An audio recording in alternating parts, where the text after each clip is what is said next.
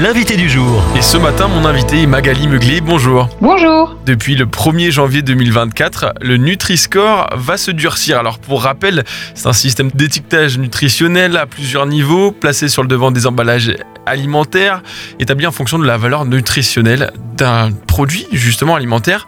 Est-ce que vous pouvez un petit peu nous expliquer ce qui va changer concrètement?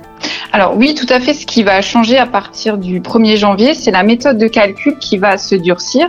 Et ça, c'est intéressant parce que ça va permettre de faire un meilleur tri, notamment dans le choix des huiles, euh, du fromage, des viandes, des poissons, des céréales, des produits transformés des boissons en général. Et ce qui est nouveau aussi, les boissons euh, lactées et euh, végétales seront également notées. Donc en gros, les produits qui contiennent trop de sucre, trop d'édulcorants, trop de graisse saturée ou trop de sel vont être plus durement notés. Donc euh, je rappelle aussi au niveau de la notation, donc A étant la meilleure note et E étant euh, la plus mauvaise. Euh, ce qu'il faut savoir aussi, le dispositif sera plus exigeant pour les produits qui contiennent des fibres, des protéines et des oméga 3. par exemple, ben, les céréales complètes seront mieux notées que les céréales raffinées. les viandes rouges seront à l'inverse moins bien notées que les viandes blanches. Les soda qui avaient la note B vont passer à C. Donc euh, voilà, c'est tous ces petits changements qui seront euh, à prendre en compte. Et en tant que diététicienne, euh, que pensez-vous de ce durcissement du Nutri-Score? Est-ce que c'est une bonne chose? Ben, Je pense que ça peut être un outil pratique quand on fait ses courses pour identifier les produits qui ont une meilleure qualité nutritionnelle, mais seulement si on compare les produits d'une même catégorie. Par contre, il y a quand même une limite. Le Nutri-Score, il prend pas du tout en compte les additifs, ni le degré de transformation, ni la présence de pesticides. Et alors finalement, comment on l'utilise euh, globalement euh, cet outil et est-ce qu'on peut s'y fier? Bah, en fait, c'est très simple. Par exemple, si vous voulez euh, choisir des céréales pour le petit déjeuner, vous allez comparer en fait euh, deux paquets de céréales différents. C'est-à-dire on reste toujours sur la même catégorie et plutôt que de vous embêter à lire euh, tout tableau nutritionnel, si vous avez en fait une céréale qui est notée AB avec la couleur verte et une autre qui est plutôt notée par exemple D ou E, préférez peut-être celui-là qui aura euh, la meilleure note. Ça peut être un outil quand on fait ses courses et avec le durcissement, je pense que ce sera beaucoup plus fiable. Est-ce que vous avez l'impression que votre patientèle utilise cet outil qui est le Nutri-Score ou alors pas tellement? J'ai quand même le ressenti que de plus en plus de personnes maintenant essayent de faire euh, des choix éclairés quand ils vont au supermarché. Donc, ils utilisent le Nutri-Score, mais aussi beaucoup euh, d'applications type euh, Yuka, qui permet par exemple en fait de scanner un produit et qui nous donne aussi des indications. Il y a certaines applications qui vont justement plus loin et qui nous donnent aussi le degré de transformation. Donc euh, oui, j'ai l'impression en fait que c'est quelque chose qui est en train de, rentrer un petit peu dans, les mœurs. Sachant que tous les produits hein, ne sont pas euh, étiquetés avec ce logo, c'est vraiment selon le bon vouloir euh, des industriels. Il se passe beaucoup de choses en ce mois de janvier 2024. Le Dry January, le janvier sans alcool, l'évolution du Nutri-Score vers un durcissement, mais aussi le Veganuary, le janvier vegan, janvier sans produit animal dans notre assiette.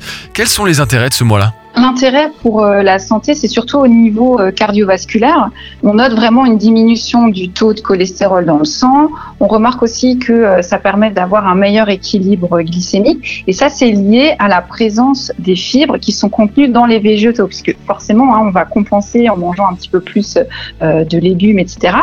Et du coup, je dirais la seule chose qui est importante, c'est de bien faire attention à l'apport en protéines. Mais c'est pas un souci hein, si on mange suffisamment de légumes secs comme par exemple des lentilles, qu'on les combine avec euh, des céréales et des graines oléagineuses, il n'y aura aucun souci.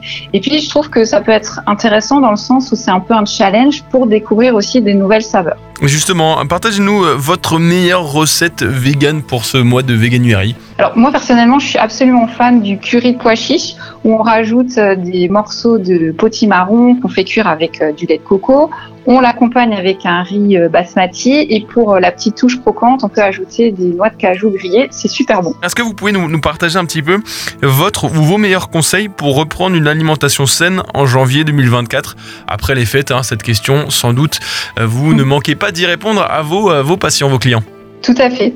Alors je dirais en fait c'est un conseil tout simple hein, qui est vraiment bénéfique pour tout le monde, c'est d'essayer de réduire des aliments transformés et de se challenger en 2024 pour essayer de cuisiner plus maison en choisissant bah, des produits de saison avec peut-être des agriculteurs du coin, mais toujours sans pression, hein, puisque je pense que c'est important malgré tout de garder la notion de plaisir qui reste essentielle si on veut garder une relation saine à la nourriture.